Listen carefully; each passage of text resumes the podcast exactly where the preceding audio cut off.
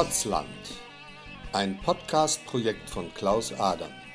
Erzählt und gespielt von Kindern in Bibliotheken und Büchereien, nach Motiven aus dem Kinderbuch von Frank L. Baum, Der Zauberer von Oos. Fünfter Teil. Der Hexenmeister und seine Töchter.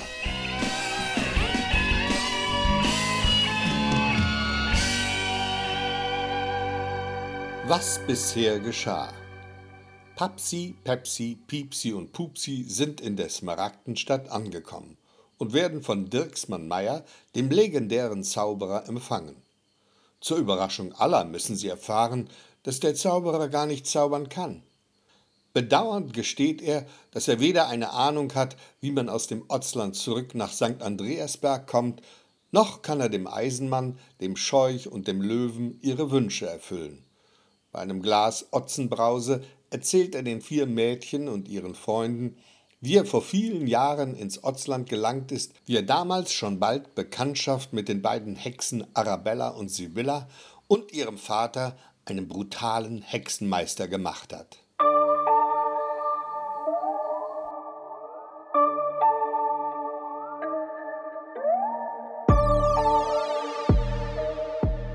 Es war an einem späten Nachmittag, als der Hexenmeister und seine beiden Töchter in dem kleinen Otzendorf in der Nähe der Wüste auftauchten, die sich am südlichsten Rand des Otzlandes befand.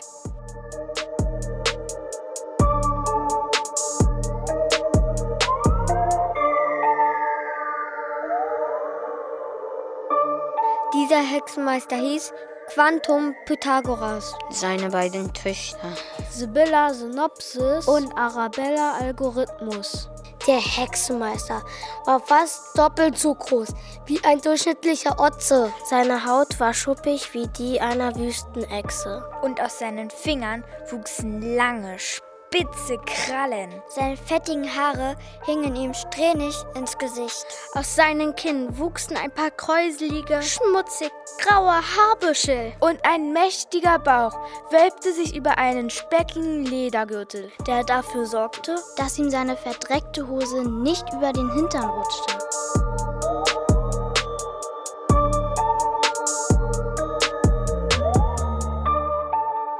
Die beiden Töchter sahen nicht gerade appetitlich aus.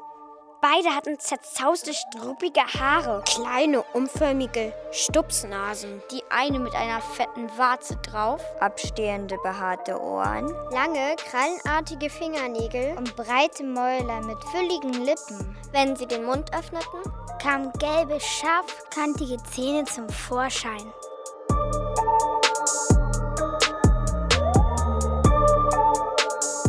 Drei gehörten zu den letzten Exemplaren einer seltenen Hexenart. Den gelbzahnigen Wüstenhexen. Die Wüstenhexen verbringen die Tage schlafend in irgendwelchen sandigen Felshöhlen. Nachts ziehen sie los und suchen sich Nahrung, um ihre riesige Fresssucht zu stillen. Ihre absolute Lieblingsspeise sind Eier. Sie plündern die Nester von Sandhühnern und anderen Wüstenvögeln.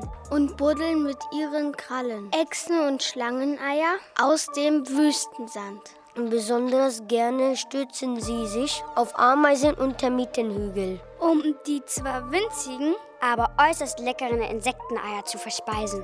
Ab und zu fangen sie sich Skorpione und Sandwurmlarven, die auf stacheligen Kakteen herumkrabbeln. Wüstenhexen sind äußerst aggressiv und streitsüchtig. Quantum Pythagoras und seine beiden Töchter legten sich immer wieder mit anderen Hexen an. Irgendwann hatten die von den Hexenmeister und seinen Töchtern die Nase voll. Sie lauerten den drei Streithammeln auf, verprügelten sie nach Strich und Faden und jagten sie aus der Wüste.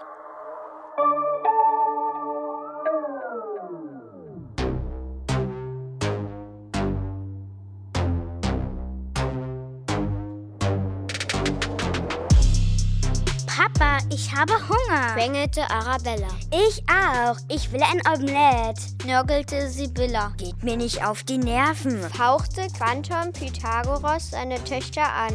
Wozu seid ihr Hexen? Zaubert euch was. Aber lasst mich verdammt noch mal in Ruhe. Ich muss nachdenken.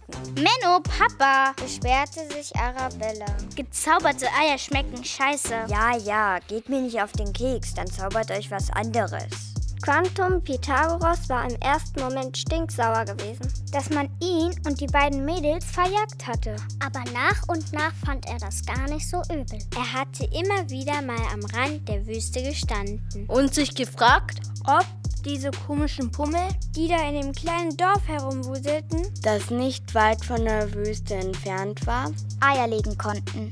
Na los, kommt schon, sagte er zu Sibylla und Arabella. Wir gucken uns das mal an. Was? fragte Sibylla, die gerade dabei war, einer Kröte, die sie sich gezaubert hatte, ein Bein auszureißen. Na, das Dorf mit den Pummeln knurrte der Hexenmeister und setzte sich in Bewegung. Sibylla steckte sich den Rest von der Kröte in den Mund und schluckte sie ohne zu kauen hinunter. Dann taperte sie zusammen mit Arabella ihren Vater hinterher.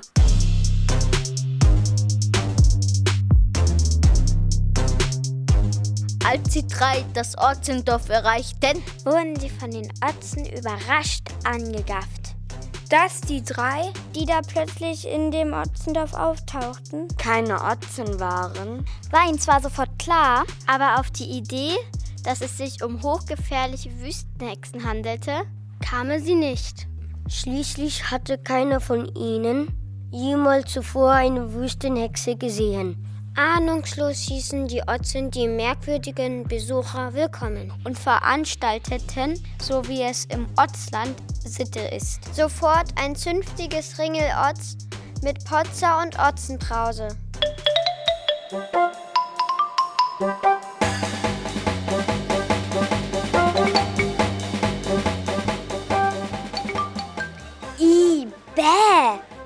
Sibylla verzog den Mund, als ihr die Otzen ein Stück Potzer anboten. Sowas esse ich nicht. Und dieses gelbe Gesuff, das sieht voll wie Pipi aus. Arabella schüttelte sich angewidert. Außerdem ist da garantiert Wasser drin ergänzte Sibylla. Sowas trinke ich nicht. Ich bin ja nicht lebensmüde. Jetzt zick hier nicht so rum, nauzte der Hexenmeister. Diese komischen Fladen sind gar nicht so übel. Er hatte sich ein Stück Potzer geben lassen, vorsichtig hineingebissen. Zu seiner Überraschung fand er, dass die Potzer gar nicht so schlecht schmeckte. Ungläubig sahen die beiden kleinen Hexen, wie ihr Vater eine Potzer nach der anderen verdrückte. Sibylla und Arabella blickten sich an und zuckten mit der Schulter. Dann bissen sie auch in ein Stück Potzer. Ihnen ging es genauso wie dem Hexenmeister. Die Potzer schmeckte zwar nicht so lecker wie ein Omelett, aber wie heißt es so schön? In der Not frisst der Teufel Fliegen. Schließlich lagen die drei vollgefressen neben einer ganzen Reihe von leeren Potzerblechen. Sie konnten sich kaum noch rühren. Und jetzt? fragte Sibylla. Der Hexenmeister rülpste einmal laut und grunzte. So, jetzt werden wir den Pummeln mal zeigen, wer ab heute hier Herrenhaus ist. Äh, willst du dir etwa verhexen? fragte Sibylla. Na sicher, erwiderte ihr Vater. Und wozu? fragte Arabella. Wozu, wozu? brummte der Hexenmeister. Denkst du etwa, ich will in Zukunft nur noch diesen komischen Otzenfraß mampfen? Spätestens in ein paar Tagen will ich ein schönes großes Omelett zum Frühstück. Für die Otzen war das Ringelotz äußerst amüsant gewesen. Sie fanden das urkomisch, wie sich ihre Gäste die Plauzner mit Unmengen von Potzer vollgestopft hatten. Aber als das Ringelotz schließlich zu Ende ging, war im wahrsten Sinne des Wortes auch Schluss mit lustig. Als nämlich die Dorfbewohner zum Abschluss der Party noch einmal zusammenkamen. Um für ihre Besucher mit ihren Trompotzen ein gute Nachtständchen zu blasen, fackelte der Hexenmeister nicht lange. Er murmelte mit heiserer Stimme einen markigen Hexenspruch. Essen, essen, essen. Wir wollen jetzt Eier fressen. Otzen, Otzen, Otzen. Ihr sollt jetzt Eier plotzen. Der die Otzen im Bruchteil einer Sekunde hypnotisierte und in willenlose Opfer verwandelte. Die verhexten Otzen standen mit stierem Blick herum und konnten nicht mehr sprechen. Aus ihren Mündern kam nur ein krächzendes.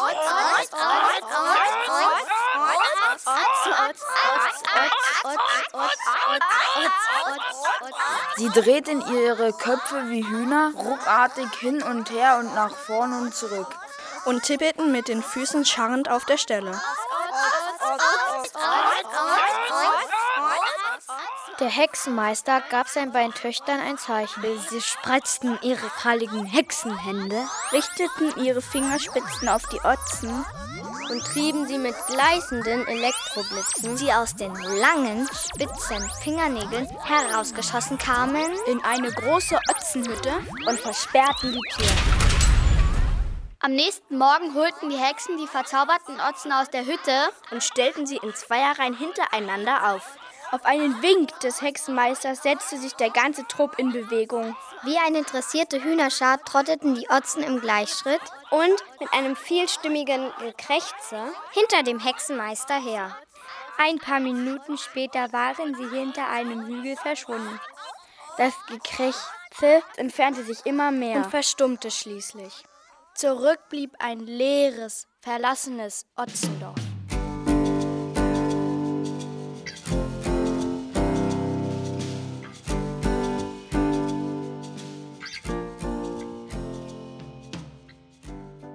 Und was ist aus den verzauberten Otzen geworden? Wollte Dirksmann Meier wissen. Zuerst hatten wir keine Ahnung, antwortete ein Otze. Sie haben ja noch nicht einmal gewusst, was überhaupt passiert ist, fuhr ein anderer Otze fort. Da war nur dieses leere Dorf und die ganzen Dorfbewohner waren verschwunden. Wochen später tauchten dann am Rand des schwarzen Dschungels ein paar Otzen auf, die total abgemagert waren und nur noch aus Haut und Knochen bestanden.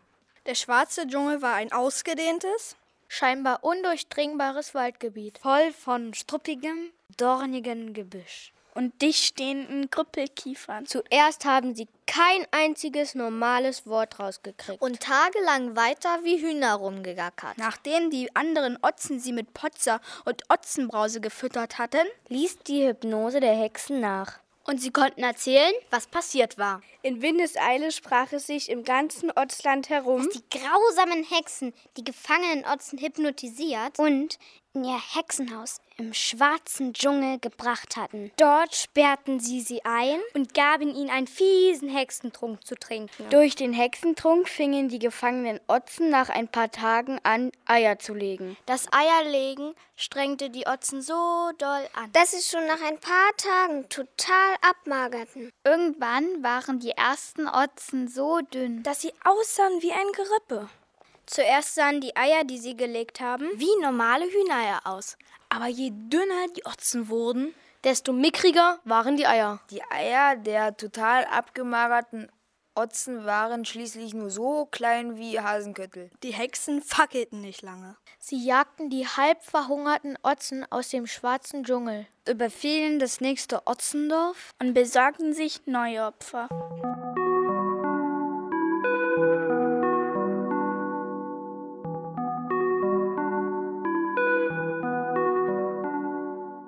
Überall setzten sich die weisesten und klügsten Otzen zusammen und berieten, wie man sich vor den fiesen Hexen schützen konnte. Aber keiner hatte auch nur ansatzweise eine Ahnung, was man gegen die furchtbaren Eindringlinge machen konnte, die es offensichtlich darauf abgesehen hatten, das Otzland und seine Bewohner zu vernichten.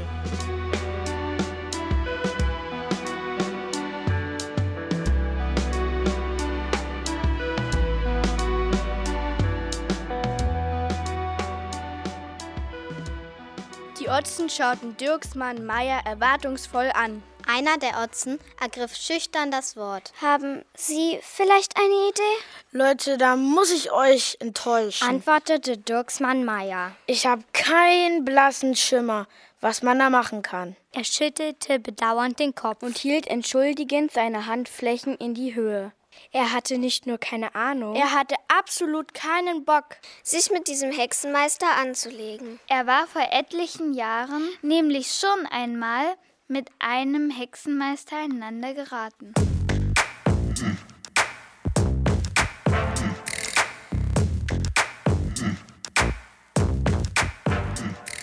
Das zwar bei einer Geisterjagd in den halb verfallenen Gemäuern einer alten Klosterruine. In der Nähe der kleinen Stadt Delmenhorst bei Bremen.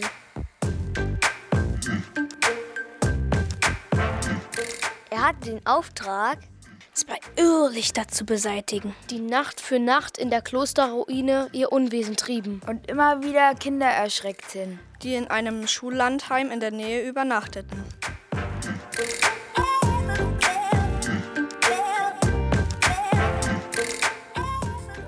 Was keiner wusste, dass außer den Irrlichtern ein alter Hexenmeister von Zeit zu Zeit in der Klosterruine auftauchte, um seinen Vorrat an Fledermausblut aufzufüllen, das er für diverse Hexereien brauchte.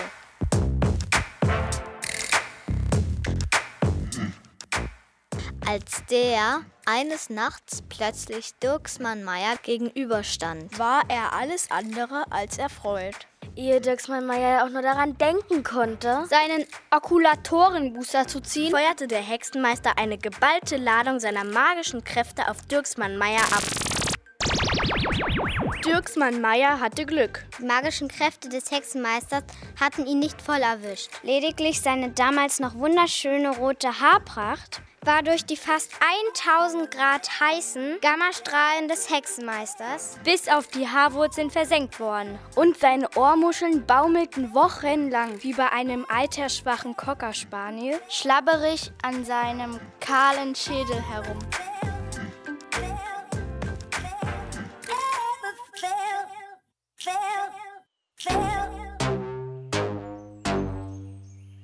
Sieh mal einer an. Es ist tatsächlich wahr. Quantum Pythagoras und seine beiden Töchter waren wie aus dem Nichts erschienen und standen neben dem Korb des Ballons. Und ich dachte schon, meine beiden Süßen hätten sich einen Scherz erlaubt und versucht, ihren alten Papa einen Bären aufzubinden. Die Otzen pullerten sich vor Schiss fast in ihre otzigen Beinkleider. Dirksmann Meier stand auf. Der Hexenmeister kam ein paar Schritte näher, deutete auf den Ballon und meinte scheinbar freundlich: Gehört das äh, Ihnen? So ist es, sagte Dirksmann Meier. Was ist das? fragte der Hexenmeister weiter. Ein Ballon. Meine beiden Süßen haben mir erzählt, dass sie damit da oben in der Luft herumgeflogen sind. Äh, äh, gefahren. Was? Herumgefahren. Mit einem Ballon fliegt man nicht, man fährt. Dirksmann Meier versuchte so cool wie möglich zu bleiben. Ihm war sofort klar, dass es sich um den bösartigen Hexenmeister handeln musste, von dem ihm die Otzen berichtet hatten. Dirksmann Meier hoffte, dass der fiese Hexerich nicht mitkriegen würde, dass eine ordentliche Portion Angst in seinem Magen rumorte. Langsam die Speiseröhre nach oben stieg und ihm den Hals zuschnürte. Oh, Verzeihung grunzte Quantum Pythagoras übertrieben. Ich habe mich noch gar nicht vorgestellt. Mein Name ist Quantum Pythagoras. Und die beiden Blagen da sind meine Töchter. Darf ich fragen, mit wem wir das Vergnügen haben?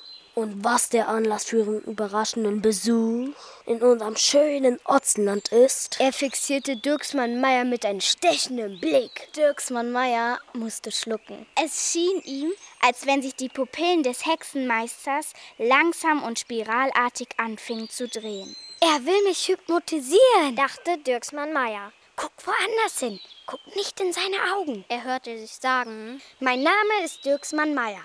Und ehrlich gesagt habe ich keinen blassen Schimmer, wie ich hierher gekommen bin. Ey, das hab ich gefunden! Sibylla und Arabella standen neben dem Korb. Gib das wieder her, das ist meins! Und zerrten an einen Rucksack, den sie aus dem Korb gefischt hatten. Pfeifte Arabella mit schriller Stimme. Der Hexenmeister knurrte unwillig, ohne Dirksmann Meier aus den Augen zu lassen. Die blöde Sibylla nimmt mir immer alles weg! Die beiden Hexen stritten sich immer mehr. Gib kreischten sich an und gingen schließlich mit ihren kralligen Hexenfingern aufeinander los. Du blöde Zicke, ich hasse dich! Quantum Pythagoras knurrte erneut. Zicke? Du bist selber eine Zicke! Und drehte sich zu seinen beiden Töchtern. Oh, sag das nochmal! Hört sofort auf mit diesem ewigen Gekeife! Zicke, Zicke, Zicke! Na, warte! Das sollst du mir büßen! Das ist ja nicht mehr auszuhalten! Jetzt oder nie, dachte Dirksmann Meier und zog den Okulaturenbooster aus seiner Tasche. Er drehte den Powerknopf Auf 100 Prozent. Zielte auf den Hinterkopf von dem Hexenmeister und drückte ab. Wie von einem Blitz getroffen, fing Quantum Pythagoras an zu glühen. Dann hob er wie eine Silvesterrakete zischend vom Boden ab und raste hoch in die Luft. In etwa 20 Meter Höhe zerplatzte er. In aber Tausende von kleinen leuchtenden Funken, die langsam nach unten sanken und dabei verglühten. Hups, meinte Dirksmann Meier trocken. Nicht übel. Jetzt weiß ich wenigstens, dass mein kleiner Booster nicht nur gegen Geister hilft. Die beiden Hexentöchter standen fassungslos nebeneinander. Sie starrten hinauf zu der Stelle, an der ihr geliebter Papa als bunter Funkenregen auf die Erde gerieselt war. Dann drehten sie ihre Hexenköpfe langsam zu Dirksmann Meier und entblößten ihre scharfen Schneidezähne. Dirksmann Meier spannte seinen Booster erneut und richtete ihn auf die beiden Töchter des verglühten Hexenmeisters. Aber bevor er wieder abdrücken konnte, hatte Sibylla blitzschnell Ambrosinus ihren Zauberstab hervorgezogen. Sie tippte ihre Schwester und sich selbst hastig auf die Stirn, murmelte einen Zauberspruch und im selben Augenblick waren sie verschwunden.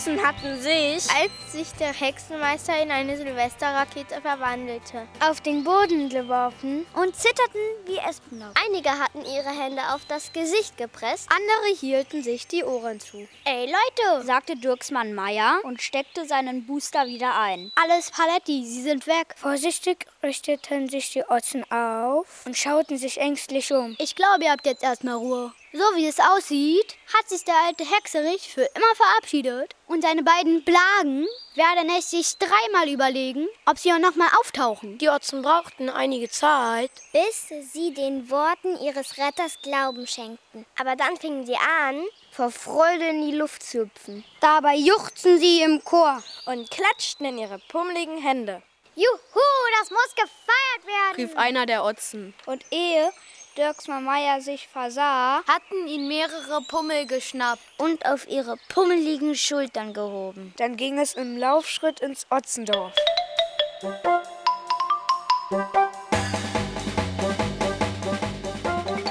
Einige der Otzen waren schon vorausgerannt und hatten den anderen Dorfbewohnern in groben Zügen erzählt, was passiert war. Die Dorfbewohner waren fast aus dem Häuschen. Sie wuselten sofort los und begannen, das Ringelotz vorzubereiten.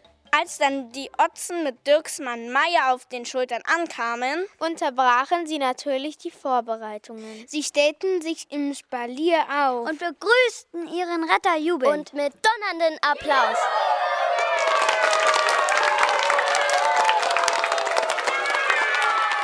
Wenig später begann das Ringelotz.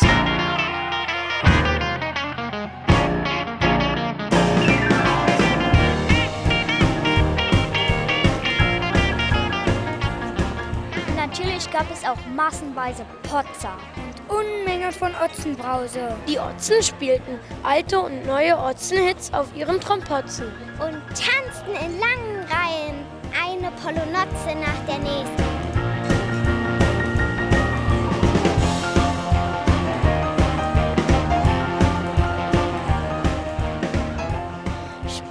Der Nacht, als das Ringelotz beendet war und die meisten Otzen erschöpft, aber glücklich in ihren Hütten und Häusern schliefen, saß Dirksmann Meier noch mit Otzwald Otzenhofer zusammen. Der Otzenhofer war der Oberotze des Dorfes. Auf Otzwalds Frage, wie es ihm in Otzland gefalle, erklärte Dirksmann Meier, dass das Otzland sehr interessant sei und die Otzen super nett, dass er aber eigentlich am liebsten so bald wie möglich wieder zurückfahren würde. Er beschloss, den Ballon am nächsten Morgen gleich nach dem Frühstück wieder flott zu machen und zu versuchen, wieder dorthin zurückzufahren, von wo er gekommen war.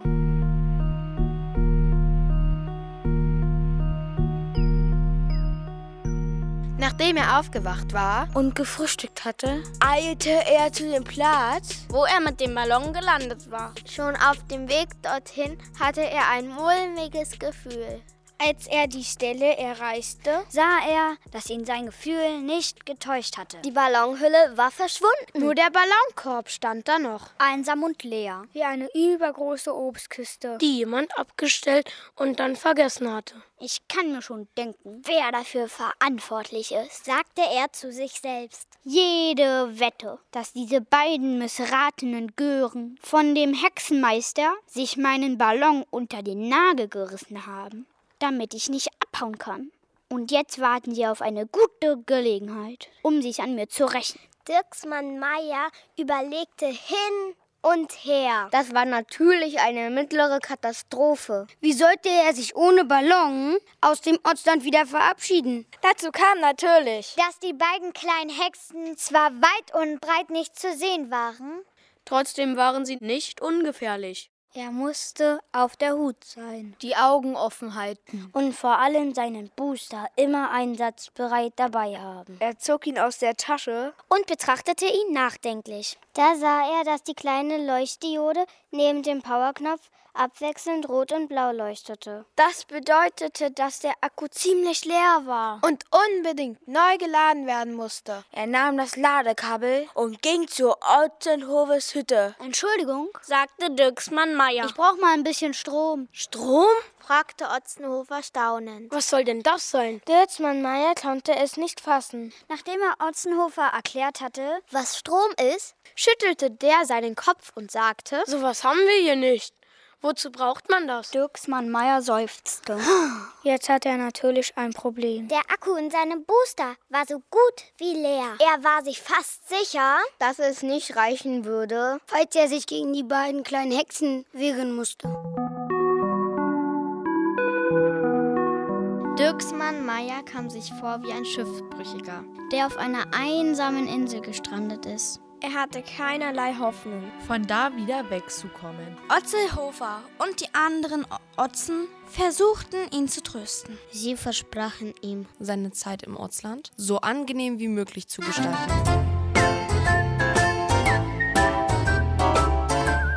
In den nächsten Tagen und Wochen kamen lauter Otzen von nah und fern in das kleine Otzendorf. In Windeseile hatte es sich im gesamten Otzland herumgesprochen, dass ein mächtiger Zauberer mit roten Haaren und einem Geisterballon im Otzland gelandet war und den fiesen Hexenmeister in einen Funkelregen verzaubert hatte. Dirksmann Meier musste unzählige Hände schütteln und leidenschaftliche Umarmungen über sich ergehen lassen. Die Otzen verwöhnten ihn nach Strich und Faden. Sie verehrten ihn wie ein König. Sie lasen ihm jeden Wunsch von den Lippen ab und überhäuften ihn mit Geschenken. Eines Tages drückte ihm ein kleiner Otze einen funkelnden grünen Stein in die Hand. Dirksmann Meier war baff. Das schien ein echter Smaragd zu sein, ein sehr kostbarer Edelstein. Dirksmann Meier fragte den kleinen Otzen, wo er den Stein her habe. Aus der Höhle, antwortete der kleine Otze. Am nächsten Tage ließ sich Dirksmann Meier von dem alten Otzwald, mit dem er sich angefreundet hatte, zu der Höhle führen. Um in die Höhle zu gelangen, mussten sie sich durch einen engen Spalt in einer mächtigen Felswand zwängen. Dahinter führte sie ein enger Gang in die eigentliche Höhle.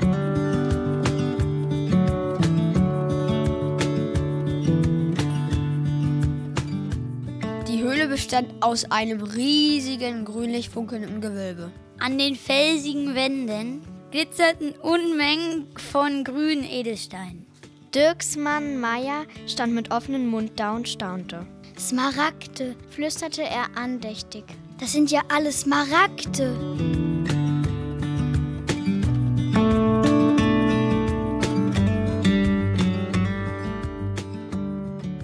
Dirksmann Meier hatte aufgehört zu erzählen. Papsi, Pepsi, Piepsi und Pupsi, der Eisenmann, der Scheuch und der Löwe, hatten dem Zauberer, der Smaragdenstadt, aufmerksam zugehört. Pupsi hat ihre Stirn gerunzelt. Sie tippte mit dem Zeigefinger auf ihre Lippen und dachte nach. Hm, dann hellte sich ihr Gesicht auf. Jetzt verstehe ich, warum die Smaragdenstadt Smaragdenstadt heißt. Ja und nein, meinte der Zauberer. Er füllte sich Otzenbrause in ein Glas und nahm einen Schluck. Als ich damals ins Otzland gekommen bin, gab's die Smaragdenstadt noch nicht. Und dann erzählte er, dass es seine Idee gewesen war, eine Stadt aus Smaragden zu bauen. Aber wozu? fragte der Scheuch. Zum Schutz vor den Hexen, antwortete Düxmann Meier.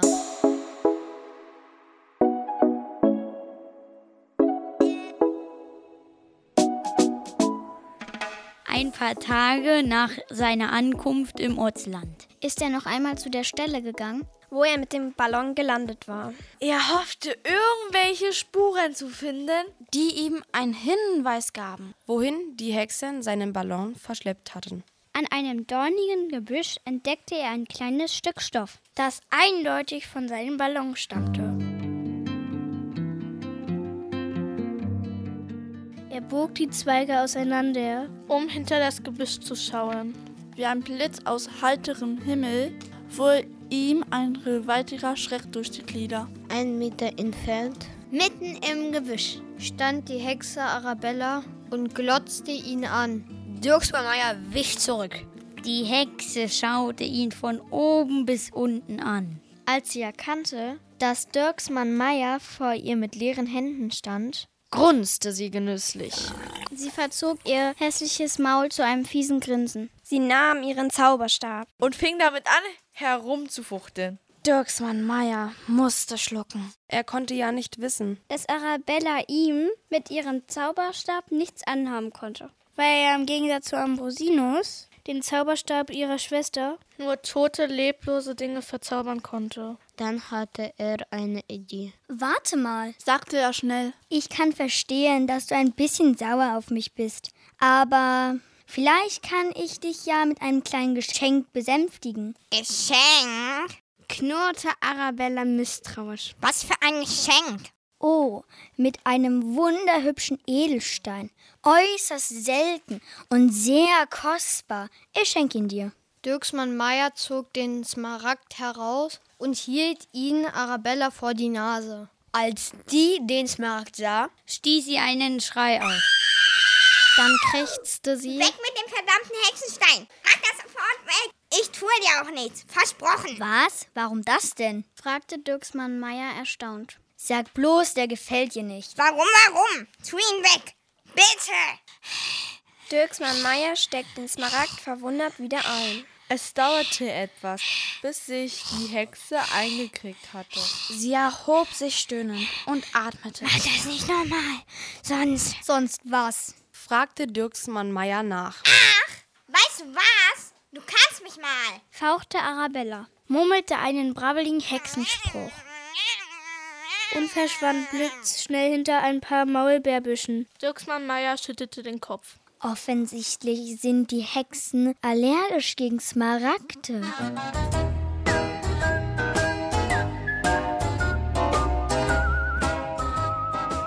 Dirksmann Meier beriet sich mit Otzelhofer. Und mit ein paar anderen alten Otzen. Wir sollten jedes Dorf so schnell es geht mit einem großen Smaragd ausstatten, der in der Dorfmitte schön sichtbar befestigt wird, damit ihn die Hexen von weitem sehen können. Gesagt, getan. Das funktionierte ganz gut. In den nächsten Wochen versuchten die Hexen, ein paar abgelegene Dörfer zu überfallen. Aber als sie die Smaragde funkeln sahen, suchten sie fluchtartig das Weite. Dennoch gab es eine ganze Reihe von Otzen, die sich in den Dörfern trotzdem nicht sicher fühlten. Deshalb schlug Dirksmann Meier vor, eine kleine Stadt ganz aus Smaragden zu bauen. Es dauerte zwar ziemlich lange, aber irgendwann war sie fertig. Die Smaragdenstadt.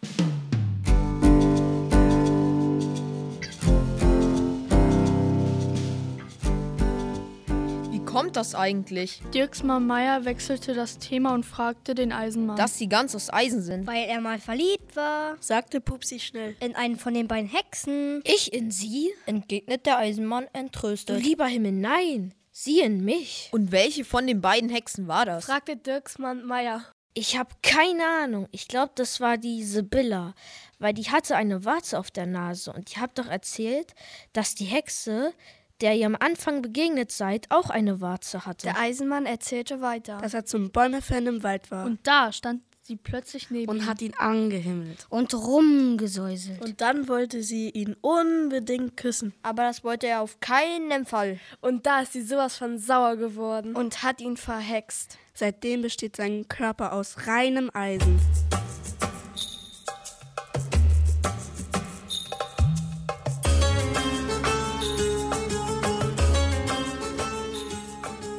Eins finde ich ein bisschen komisch. Papsi wandte sich an Dirksmann Meier. Wieso glauben die Otzen, dass sie ein mächtiger Zauberer sind? Nur weil sie mit dem Ballon angerauscht sind und weil sie dem Hexenmeister mit ihrem komischen Dingsbums äh, Booster besiegt haben? Nein, das hat wohl einen anderen Grund. Ich schätze, ich habe da einen kleinen Fehler gemacht. Was für ein Fehler? fragte Piepsi. Naja, sagte Dirksmann Meier. Früher, als ich noch ein Zaubertrickser war, habe ich immer zwei, drei kleine Tricks dabei gehabt in meinen Rucksack. Für alle Fälle. Und bei dem Ringelotz, das die Otzen mir zu Ehren veranstaltet haben, habe ich die Tricks den Otzen vorgeführt. Ich habe zwar gleich gesagt, ey Leute, das sind nur Tricks und dass ich nicht richtig zaubern kann, aber da war es schon zu spät. Seitdem waren alle davon überzeugt, dass ich ein Zauberer bin. Hatten Sie denn nie Heimweh und wollten wieder zurück? fragte Pepsi. Natürlich, aber ich wusste nicht wie. Antwortete Dirksmann Meier. Warum haben Sie denn nie versucht, Ihren Ballon wieder flott zu machen? Wollte Papsi wissen. Sehr witzig. Schon vergessen? Den Ballon haben sich die Hexen unter den Nagel gerissen. Erwiderte Dirksmann Meier. Warum haben die sich die Ballonhülle von den Hexen nicht zurückgeholt? Ich bin doch nicht lebensmüde. Rechtfertigte sich Dirksmann Meier. Ich habe absolut keinen Bock, mich von denen verhexen zu lassen. Aber, aber sie haben doch diesen äh, äh, Dingsbums, diesen äh, äh, äh. Booster, ergänzte der Eisenmann. Der funktioniert ja nicht mehr. Inzwischen ist der Akku absolut leer. Erklärte Dirksmann Meier. Und weil es keinen Strom in Otzland gibt, können sie den Akku nicht wieder aufladen sagte Papsi. Und wieso funktionieren denn diese komischen Computerbildschirme? staunte Pupsi. Du meinst die Displays in der Eingangshalle? Ja, und in dem Hotelzimmer, wo wir das Essen bestellt haben. Stimmt. Pepsi schaute Dirksmann Meier fragend an. Funktionieren die etwa ohne Strom? Nein, diese Bildschirme brauchen schon Strom. Erklärte Dirksmann Meier. Aber die brauchen total wenig und nur ganz schwachen Strom. Und wisst ihr, wie dieser Ministrom produziert wird? Da kommt ihr nie drauf. Mit Glühwürmchen. Glühwürmchen gibt's hier im Otzland wie Sand am Meer. Die Otzen fangen sie ein, sperren sie in spezielle Behälter. Da drin werden sie sozusagen angezapft. Der Glühwürmchenstrom wird in speziellen Batterien gespeichert und die Batterien werden dann an die Bildschirme angeschlossen. Warum laden Sie mit diesen Batterien nicht Ihren Booster? Das habe ich versucht. Das funktioniert aber nicht, weil der Glühwürmchenstrom viel zu schwach Und, ist. und, und was ist mit ihrem, ihrem Smaragd? fragte der Scheuch. Genau, der Smaragd, den das Kind ihnen geschenkt hat. Sagte Pupsi. Und mit dem Sie Arabella verjagt haben. Fügte der Eisenmann hinzu. Ja, das ist mir ein bisschen peinlich. Aber den habe ich irgendwie verbaselt. Verbaselt? Der Scheuch schaute die anderen fragend an. Oder verloren, keine Ahnung. Auf jeden Fall ist er weg. Na, Dann holen Sie sich doch einen neuen. Aus der Höhle. sagte Pupsi. Dirksmann Meier schüttelte den Kopf. Die Höhle ist komplett leer. Da gibt's keinen einzigen Smaragd mehr. Die haben wir alle für den Bau der Smaragdenstadt gebraucht.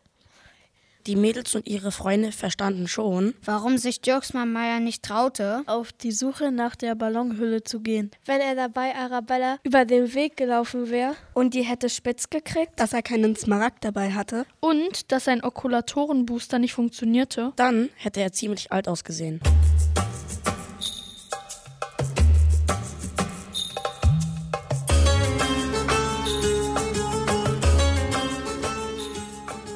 Dass ihr wieder nach Hause wollt. Sagte Dirksmann Meier. Verstehe ich gut. Aber ich weiß nicht, wie ihr euch das vorstellt. Die Hexe wird die Ballone niemals einfach so rausrücken. Ja, und was, wenn sie euch verhext? Glaube, dass ihr euch besser damit abfindet, hier zu bleiben. Ihr könnt auch gerne in meinem Palast wohnen Und eure Freunde natürlich auch. Papsi schüttelte energisch den Kopf. Nee, das kommt überhaupt nicht in die Tüte.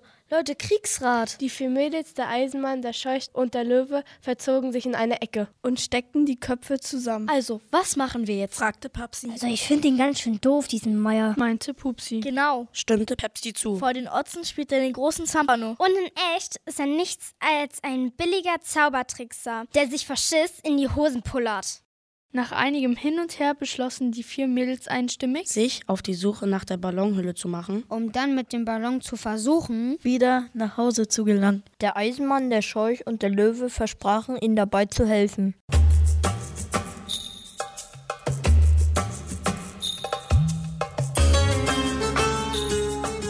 Ja, und was ist, wenn diese verflixte Hexe Ärger macht? fragte Pupsi. Dann wird sie ihr blaues Wunder erleben, sagte Papsi entschlossen. Schließlich sind wir zu siebt und sie ist allein. Dirksmann Meier war beeindruckt. Diese vier Mädchen waren wirklich erstaunlich. So wie es aussah, waren sie wild entschlossen, sich mit der Hexe anzulegen. Okay, sie hatten drei treue Freunde, die mit ihnen durch dick und dünn gegangen waren. Einen Eisenmann mit einer großen Axt, einen ausgewachsenen Löwen, dem allerdings nicht klar war, was es heißt, mutig zu sein, und eine Vogelscheuche, die aus nichts als Stroh und Stoff bestand. Nachdem ihm die Mädels ihren Entschluss mitgeteilt und sich verabschiedet hatten, dachte er nach. Das Otzland war ja schön und gut. Die Otzen lasen ihm jeden Wunsch von den Lippen ab. Sie verehrten und liebten ihn und himmelten ihn an wie ein König. Trotzdem, er spürte genau, dass auch er sich am liebsten eher heute als morgen aus dem Otzland verabschieden würde. Wenn die es schaffen, sagte er zu sich selbst, der Hexe die Ballonhülle abzuluxen und wir den Ballon wieder flott kriegen, dann fahre ich mit.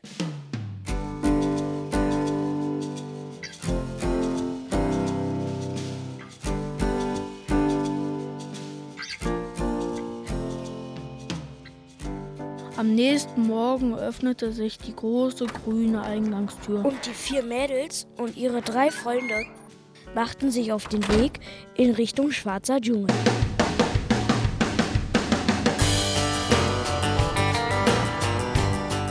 Papsi, Pepsi, Piepsi und Pupsi hatten sich als Otzen verkleidet. Sie hatten sich otzige Klamotten angezogen, die ihnen ein paar Nummern zu groß waren. Und Arme, Beine, Bauch und Po mit Heu ausgestopft, damit sie wie echte Otzenpummel aussahen. Papsi führte einen Otze am Halfter. Otze sehen ein bisschen aus wie Esel. Allerdings haben Otzen kürzere Beine und sind wie die Otzen ziemlich pummelig.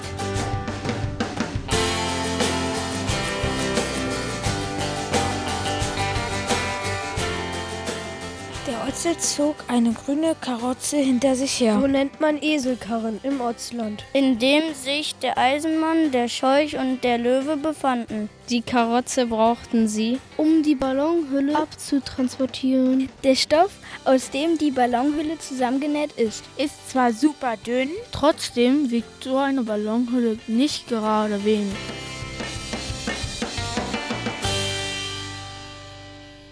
Am Abend davor hatten sie noch lange zusammengesessen und versucht, einen Plan zu machen, wie sie die Hexe überlisten könnten. Nach einigem Hin und Her hatten sie beschlossen, nach dem Motto Frechheit siegt, der Hexe einfach mal einen Besuch abzustatten. Sie wollten sich als harmlose, naive Otzenkinder ausgeben, die sich im Wald verlaufen haben und nun deren Rückweg nicht mehr finden. Der Eisenmann, der Scheuch und der Löwe sollten so tun, als wenn sie nur leblose Figuren sind, die die vier Otzenkinder als Spielzeug dabei hatten. Deswegen saßen sie jetzt wie etwas zu groß geratene Puppen in der Otze-Karosse und durften sich nicht mehr bewegen und nichts sagen. Papsi, Pepsi, Pipsi und Pupsi wollten die Ballonhülle entweder stibitzen, ohne dass die Hexe etwas davon merkt, oder sie mit vereinten Kräften außer Gefecht setzen, falls sie ihnen auf die Schliche kommt und Ärger machen würde. So weit, so gut.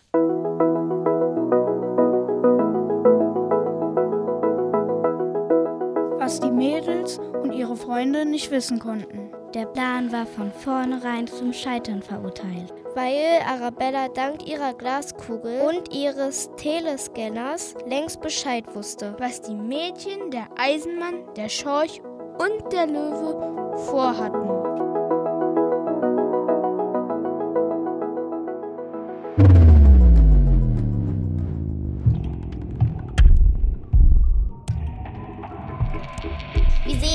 Denn aus?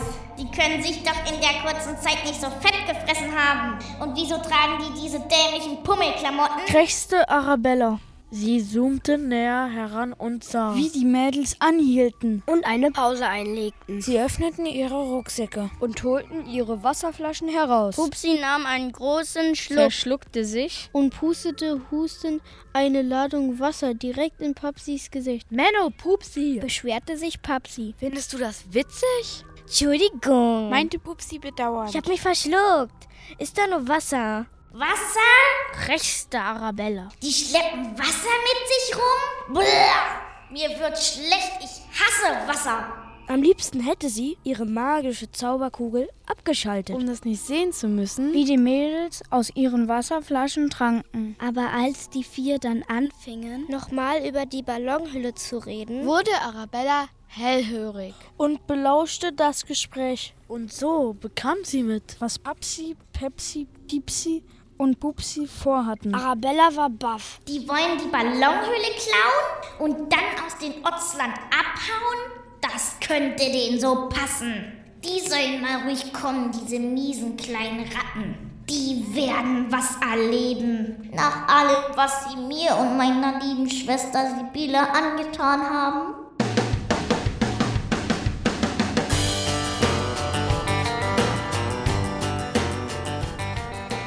Schließlich hatten die vier Mädchen und ihre Freunde den schwarzen Dschungel erreicht. Sie standen am Waldrand und blickten auf eine meterhohe Wand aus dornigen Büschen und strippigem Unterholz. Aus dem Inneren des schwarzen Dschungels drangen unheimliche Geräusche. Der Eisenmann, der Scheuch und der Löwe saßen derweil unbeweglich in der Karosse. Papsi, Pepsi, Piepsi und Pupsi hatten ihnen noch einmal klar gemacht, dass sie sich nicht rühren und vor allem nichts sagen durften. Menno, wie sollen wir denn da durchkommen? fragte Pupsi und deutete auf das Gestrüpp. Irgendwo muss es einen Weg geben, der in den Weiß hineinführt, meinte Pepsi nachdenklich. Am besten ist, wenn wir am Waldrand weitergehen, meinte Piepsi.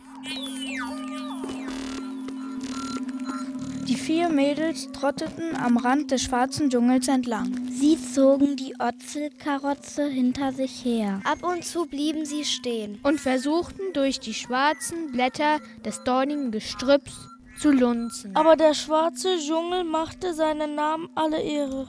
Sie sahen nichts als schwarze Äste, Blätter und spitze schwarze Dorn. Es war so dunkel, dass man schon nach wenigen Metern nichts mehr erkennen konnte. Nachdem sie eine Weile weitergegangen waren, stand da mit einmal ein kleines Häuschen am Waldrand. Pupsi entdeckte es als Erste. Ey, guckt mal. Meint ihr, das ist das Haus von dieser Arabella? Das sieht aus wie das Häuschen von der Hexe aus dem Märchen. Das Häuschen sah tatsächlich so aus, als wären die Wände aus Brot gemauert.